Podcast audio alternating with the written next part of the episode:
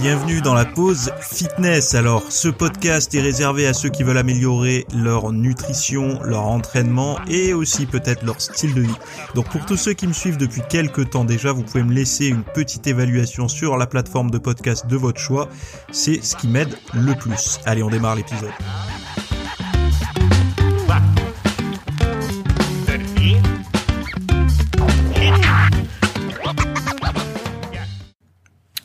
Salut à tous, j'espère que vous allez bien. Donc nouvel épisode aujourd'hui. Euh, bah, durant l'été, j'essaye de faire des podcasts qui tiennent un petit peu plus dans des formats courts, comme ça vous pouvez les écouter euh, pendant une séance de bronzette sans choper de coups de soleil. Et aujourd'hui, on va parler de One Hills, de sommeil en été et de réflexion derrière le végétarisme. Donc, euh, bon, bah, j'espère que vous allez bien, que, que vous passez un bon été plutôt frais d'ailleurs. Euh, j'ai sorti pour vous euh, ce week-end quelque chose qui s'appelle les outils pour faire de la musculation par temps chaud. Enfin bon, vous retrouvez tout ça, j'en parlerai peut-être un petit peu à la fin de cet épisode. Allez, on démarre. One Hills, c'est quoi? Alors Hills, euh, One, vous comprenez, c'est un en anglais, Hills santé. Euh, donc euh, l'approche One Health est un concept qui reconnaît que la santé des êtres humains, euh, des êtres humains, est connectée à la santé des animaux et de l'environnement. Donc en fait c'est un tout quoi. C'est une approche collaborative, multisectorielle et transdisciplinaire pour atteindre des résultats optimaux de santé en reconnaissant l'interconnexion entre les personnes, les animaux, les plantes et leur environnement partagé. Donc voici quelques points clés de l'approche One Health, donc santé humaine. Donc cette approche reconnaît que la santé humaine est affectée par les maladies animales, zoonoses et les changements environnementaux. Par exemple, les épidémies de grippe aviaire et de Covid-19 ont montré comment les maladies peuvent se propager euh, des animaux aux humains. Donc c'est ce qu'il raconte. Hein. Euh, ensuite, en deuxième point, on a la santé animale. Donc, les animaux sont à la fois une source de nourriture et de compagnie pour les humains, et ils jouent un rôle essentiel dans l'équilibre des écosystèmes. Donc, euh, l'approche One Hill recherche à prévenir et à contrôler les maladies chez les animaux pour protéger également la santé des humains et des animaux. Hein. Et en troisième point, on a la santé environnementale. Donc, l'environnement influence la santé des humains et des animaux par exemple la qualité de l'eau et de l'air, la biodiversité et les changements climatiques euh, peuvent tous avoir un impact sur la santé. Donc l'approche One se cherche à comprendre et à gérer ces influences environnementales. Donc ça, euh, vous pouvez aller lire l'intégralité du PDF sur le site de l'ANSES, puisque c'est de ça qu'est tiré euh, les, quelques propos que je viens de vous lire là. Euh, je sais pas ce que ce que ce qu'on peut en penser. Euh, alors là, dans le dans l'immédiateté, il parle pas de hiérarchie, c'est-à-dire que il n'y a pas une hiérarchie d'abord on préserve l'homme, puis la, la, planète, puis les animaux, ou d'abord la planète, puis les animaux, puis les hommes. Enfin bon, il y a, pas l'air d'avoir de hiérarchie. Euh, si l'idée ce serait que tout doit être respecté, etc. Euh, je serais curieux de savoir en fait à quel moment la l'alimentation animale, donc enfin l'alimentation humaine euh, omnivore, on va dire, euh, quelles sont les limites? Est-ce qu'on prend en compte dedans, par exemple, les conditions d'élevage? Est-ce qu'on prend en compte les le, la quantité de, de, de, viande mangée, etc., par les individus? Ça, euh, honnêtement, pour le moment, il n'y a pas forcément. Là, c'est une perspective, c'est-à-dire que c'est euh, un rapport qui est sorti, donc que je vous dise pas de bêtises. Euh, je vais vous le dire tout de suite même. Euh, qui vise, euh, c'est un objectif 2023 jusqu'à 2027 entre l'État et l'Agence nationale de sécurité sanitaire de l'alimentation, de l'environnement et du travail. Donc c'est un c'est un objectif qu'ils ont pour améliorer. Moi je suis pas contre euh, ce genre d'approche, ça me semble relativement cohérent. Après moi je suis un petit peu plus sur la santé environnementale qu'on néglige énormément. Alors je parle au-delà euh, du réchauffement climatique et tout, qui est très largement euh, euh, débattu aujourd'hui, tout ça. Moi, j'en ai plus après les les, les grappillages de petits espaces verts à droite à gauche ou des vignes pour ceux qui habitent dans le sud de la France ou ailleurs, qui sont assez rapidement achetés. Donc, on fait les promoteurs immobiliers arrivent, ils font des offres très alléchante ou voire même un peu forcée aux propriétaires des, des, des, terrains. Donc par exemple, vous avez euh, grand-maman ou grand-papa qui viennent décéder, vous vous retrouvez avec un terrain euh, qui qu'il avait un vieux terrain euh, avec des vignes ou des espaces verts. Les enfants derrière veulent vite récupérer la thune, ils savent pas quoi en faire de ce terrain-là. Ils veulent vite de la thune pour un apport pour une maison ou autre, donc ils vont le vendre à des promoteurs immobiliers qui eux vont faire un immeuble ou autre dessus. Alors évidemment, tout le monde est dans le même cas de figure, euh, euh, la, vie est chère, etc. Mais ce comportement-là, euh, finalement, c'est pas autre chose que les individus qui le qui qui qui crée quelque qui, qui crée le problème en fait. Souvent on dit ouais mais ils rasent euh, la nature pour mettre de la ville. Oui mais qui la, la nature en fait les terrains qui appartiennent à des individus euh, donc par exemple euh, nos familles euh, moi c'est pas le cas hein, il y a pas j'ai pas de famille qui a des terrains comme ça malheureusement j'aurais bien aimé mais c'est pas le cas. Euh, c'est eux qui sont responsables quelque part de. Il y a une responsabilité quand vous détenez euh, des espaces verts que ça soit constructible ou non, vous participez au maintien de, de, de, la végétation ou non. Parce que si vous le vendez à un promoteur qui fait une, une bâtisse dessus, peu importe, un, un, centre commercial ou autre, euh, il y a une part de responsabilité. Alors vous allez me dire, ouais, mais comment je fais pour construire ma maison? Bah, oui, mais c'est une responsabilité. On peut pas se dédouaner. C'est pas de la faute du promoteur. Le promoteur, il prend ce qu'il a. Lui, il s'en fout. Il veut faire du chiffre. Donc il va pas, euh, il a pas le moyen. En fait, s'il construit des centres commerciaux, il construit des centres commerciaux. C'est son après, euh, euh, moi, c'est pour ça que je parle beaucoup plus de santé environnementale sous cet axe-là. Euh, parce que les, la nature a beaucoup de bienfaits sur le sur la santé.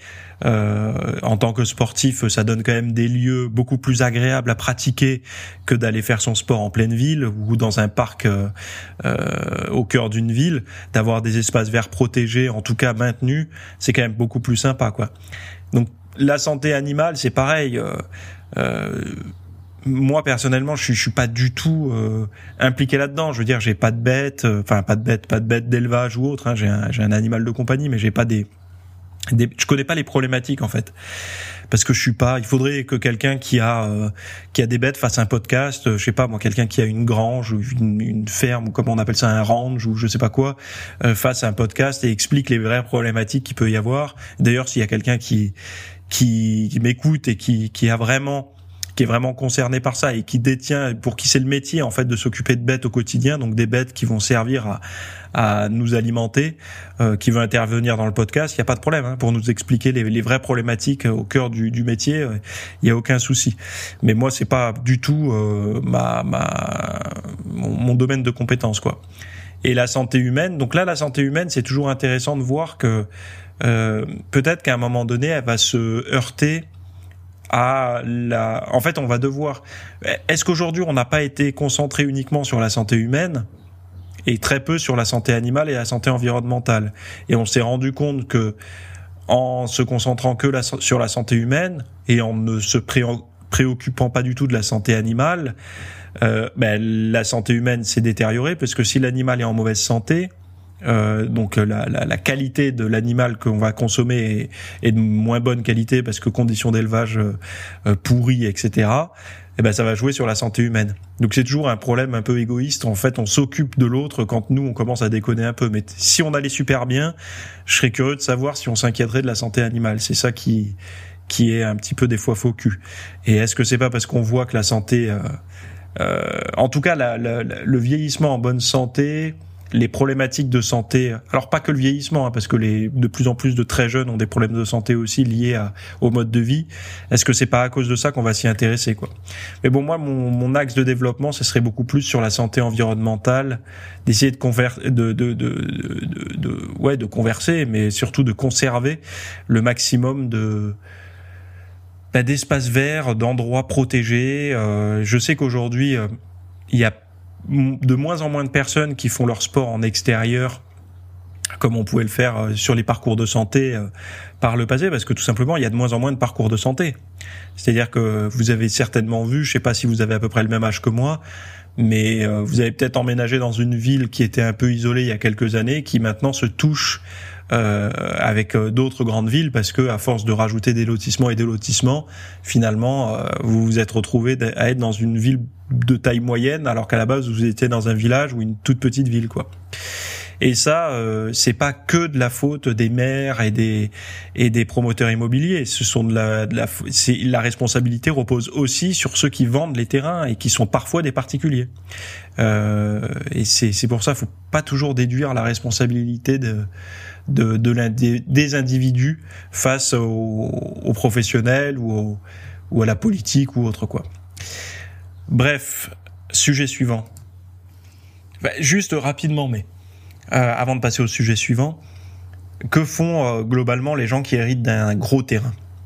Ce qu'ils vont faire, euh, s'ils ont 1000 mètres carrés de terrain, alors gros, quand je dis 1000 mètres carrés de terrain, dans le sud de la France, c'est quelque chose d'énorme. Et je pense que pour beaucoup de personnes, c'est quelque chose d'énorme aussi. Il y a des, régions en France où 1000 mètres carrés, c'est pas énorme, mais ici c'est énorme.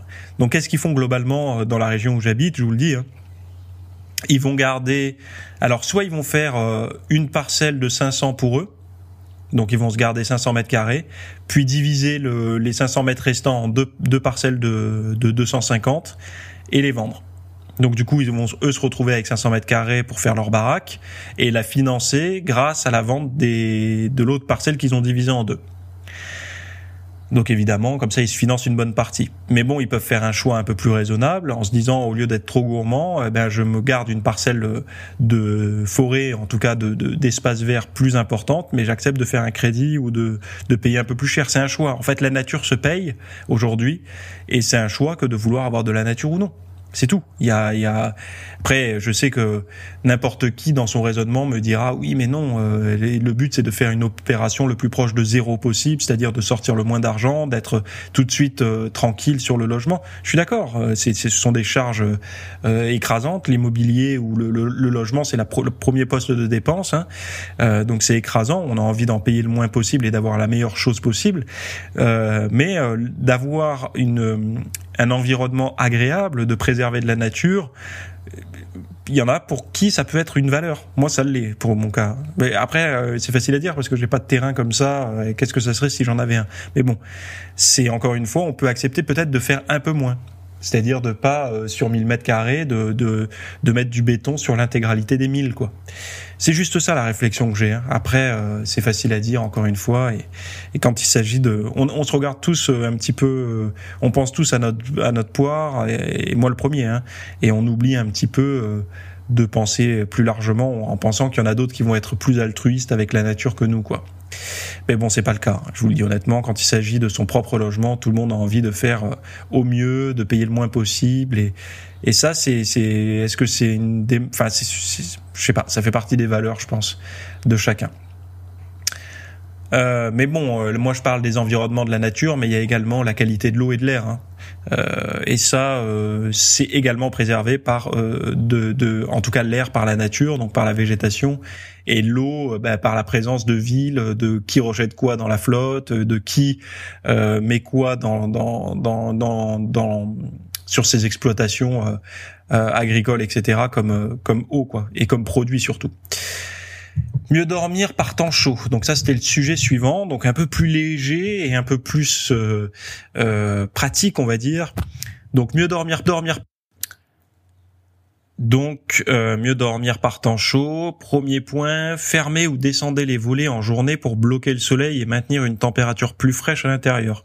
Donc vous allez voir, il y a des sujets bateaux et des sujets, enfin des, des conseils bateaux et des conseils peut-être un petit peu plus spécifiques. Deuxième conseil, optez pour une literie en coton fin qui absorbe mieux la sueur que les matières synthétiques. Alors euh, effectivement, ça c'est vrai, hein, mais euh, souvent c'est aussi les les literies qui coûtent le, enfin linge de lit qui coûte le plus cher, notamment la comment s'appelle la gaze de coton, je crois. Euh, si possible, évitez de partager le lit en couple, placez le matelas près du sol ou vérifiez la température dans un, euh, dans un sous-sol pour une option plus fraîche. Alors, je sais pas s'il faut en venir à faire euh, chambre à part quand il fait très chaud. Euh, moi personnellement, je suis pas pour, mais bon, peut-être qu'il y en a qui ont déjà déjà fait ça.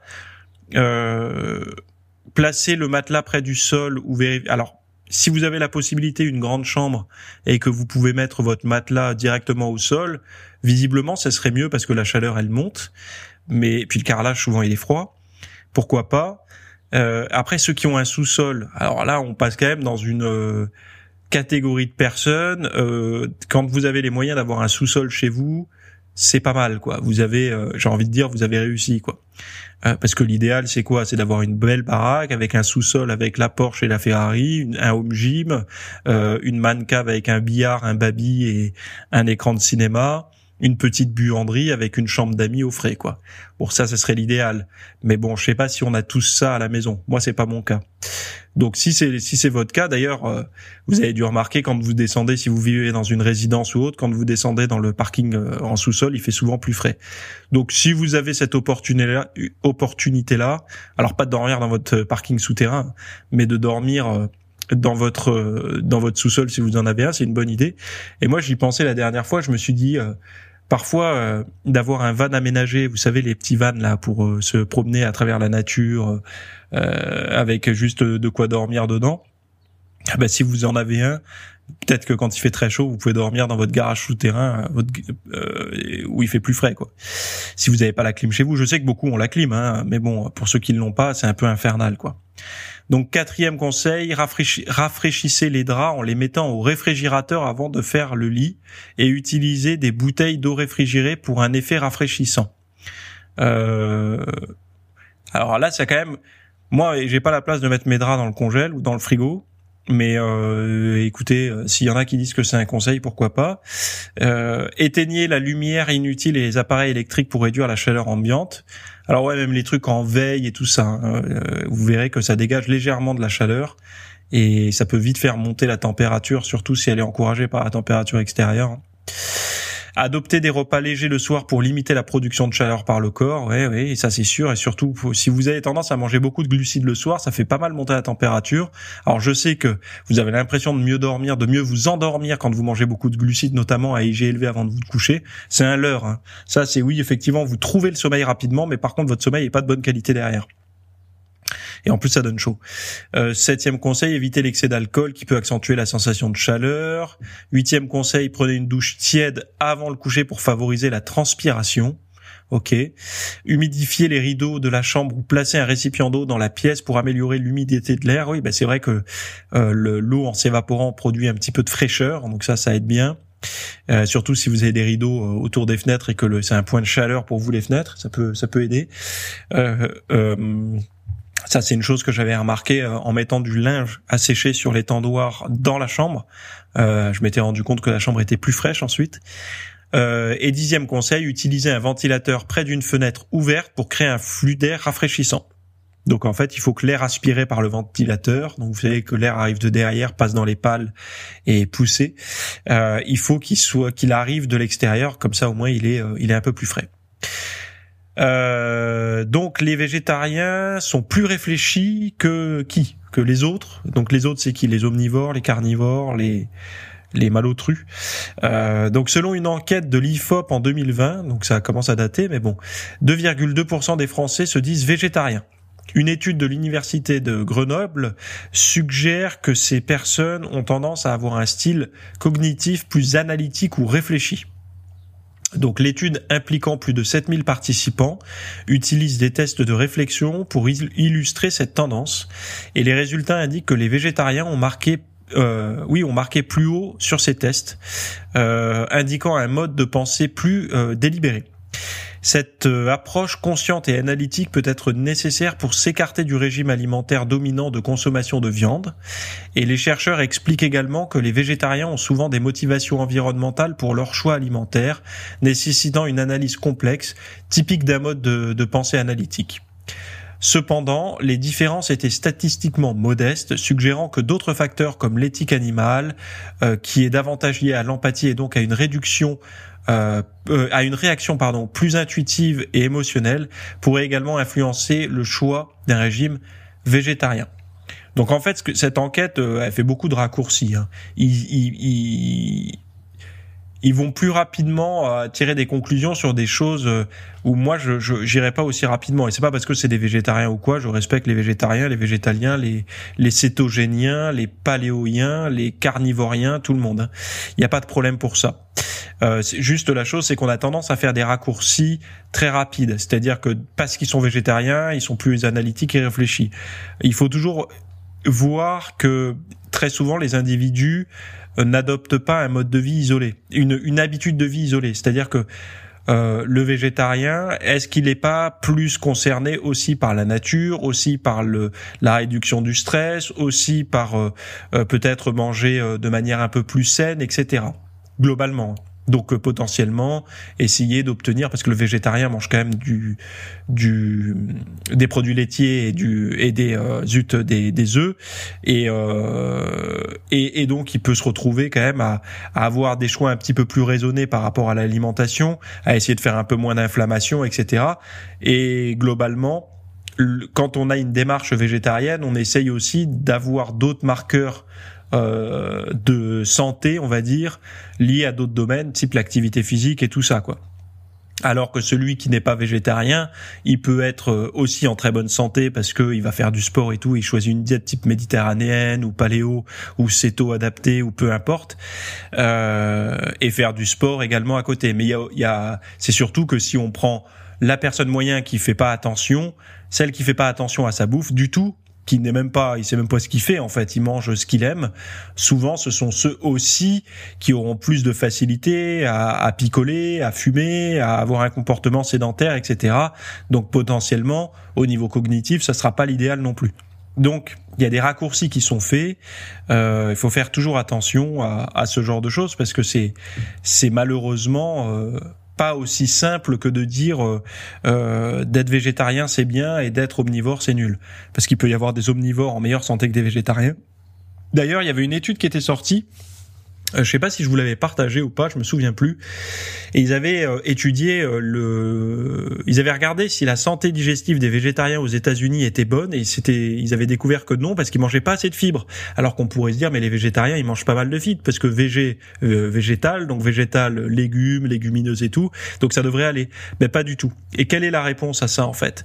C'est que végétarien peut être végétarien une personne qui consomme des produits où il y a la petite feuille verte, vous savez, sur l'emballage donc il peut se gaver de produits ultra transformés, euh, estampillés végétariens, et euh, donc du coup ne pas s'abreuver suffisamment en fibres. Hein.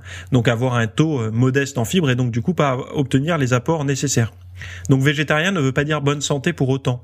Et n'oubliez pas que l'industrie agroalimentaire se régale de chaque mode donc le végétarisme, le végétalisme, le paléolithisme, le, tous ces trucs-là, toutes ces modes alimentaires, euh, les industriels trouveront toujours un produit à vous vendre pour ça, euh, le sans gluten, etc. On a, on a vu fleurir euh, les, les, les, dix dernières années des produits sans gluten partout, même ceux qui sont naturellement sans gluten. Maintenant, on vous dit ah vous avez vu le nôtre est sans gluten, alors que il n'y a jamais eu de gluten dans, dans ce genre de produit, mais eux le, le mettent en avant parce que ça devient des arguments marketing. Et, et donc voilà. Donc vous pouvez être en mauvaise santé végétarien et vous pouvez être en très bonne santé et en état omnivore. Donc il y a la, règle, c'est d'avoir le, les bons le bon mode de vie en fait, un mode de vie global euh, cohérent quoi. Voilà, par rapport à qui vous êtes et où vous vivez et ce que vous faites de votre de votre vie et de vos journées quoi. Euh, alors, les outils pour faire de la musculation partent en chaud. Euh, je sais que vous vous entraînez un peu moins quand il fait chaud comme ça en plein été et tout, euh, ou alors moins longtemps, ou alors vous sautez plus facilement une séance.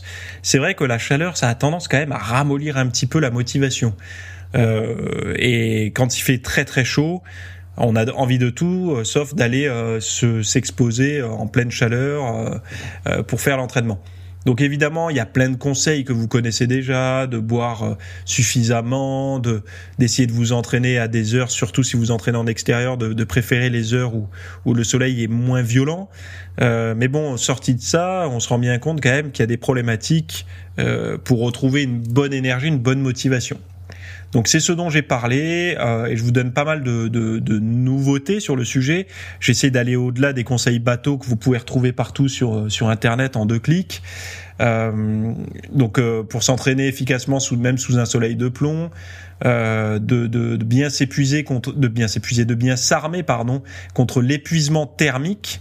Euh, de protéger sa santé mentale, de maîtriser euh, euh le port de certaines de certains vêtements, etc. et enfin bon, bref, on va parler de déshydratation, on va parler de tout un tas de choses et une nouveauté d'ailleurs, un nouveau biofeedback euh, pour optimiser la gestion corporelle de l'alimentation pour l'hydratation. Donc il y a également un, un, un, mode alimentaire. Donc apprenez à manger pour combattre la chaleur. Euh, et, bon, tout ça est sourcé avec pas mal d'études. Vous avez le cours en vidéo, le PDF, les références scientifiques, vous avez tout. Euh, donc allez voir si vous avez des problématiques pour vous entraîner euh, cet été ou, ou même quand partant chaud. Euh, ça vous aidera pas mal à, à, équilibrer votre diète par rapport à ça, mais pas que. Il y a pas mal d'autres conseils. Ça vous permettra d'avoir euh, d'autres d'autres euh, d'autres outils dans votre boîte pour gérer la chaleur et continuer à vous entraîner intensément. Voilà. Donc ceci étant dit, on se retrouve la semaine prochaine pour un nouveau podcast. Pour aller voir toutes les références de cet épisode, tout ce que j'ai, tout ce dont j'ai parlé, tous les articles et tout, allez voir les notes de cette émission que vous retrouverez en description. Et on se retrouve bah, de l'autre côté sur mon site si vous basculez tout de suite. Allez, bye bye. Merci d'avoir écouté cet épisode. Alors, avant de partir, j'avais juste quelque chose à vous partager. Euh, c'est vrai que euh, vous avez peut-être des temps morts à meubler, euh, que ce soit des temps de trajet dans les transports en commun, du cardio un petit peu long sur sur un tapis de course, ou alors tout simplement envie de de remplacer les programmes que vous avez la, la soirée pour de l'apprentissage. Vous êtes peut-être adepte des émissions, des documentaires, des reportages, etc. Sauf que dans le monde de la de la musculation, de la nutrition, euh, du développement, euh, euh, ben voilà, d'un mode de vie sain, etc. C'est un peu maigre en contenu dans les médias grand public. Et donc, ce que je vous propose moi personnellement, c'est d'aller faire un tour dans la dans la bibliothèque que je. Alors, c'est un Netflix version fitness privée qui vous coûtera moins cher qu'un lavage auto rouleau par mois. et là, vous avez vraiment tous les sujets. Alors, c'est plein de cours hein, que je propose. Il y en a déjà plus de 300. ce sont bah, voilà sur le sommeil, sur euh, les hormones, sur euh, la nutrition. Donc euh, ça peut être pourquoi on a faim, pourquoi on n'arrive pas à tenir un régime, comment faire, quelles sont les solutions, mais aussi d'anatomie pour l'entraînement, des programmes d'entraînement. Donc tout ce qui est lié à la perte de graisse si vous avez du gras sur le bas du ventre depuis des années ou alors si vous avez du mal à prendre de la masse musculaire, tous ces sujets du plus connu entre guillemets, du plus recherché au plus pointu, tous ces sujets sont largement abordés euh, dans ce dans ce, cet espace VIP.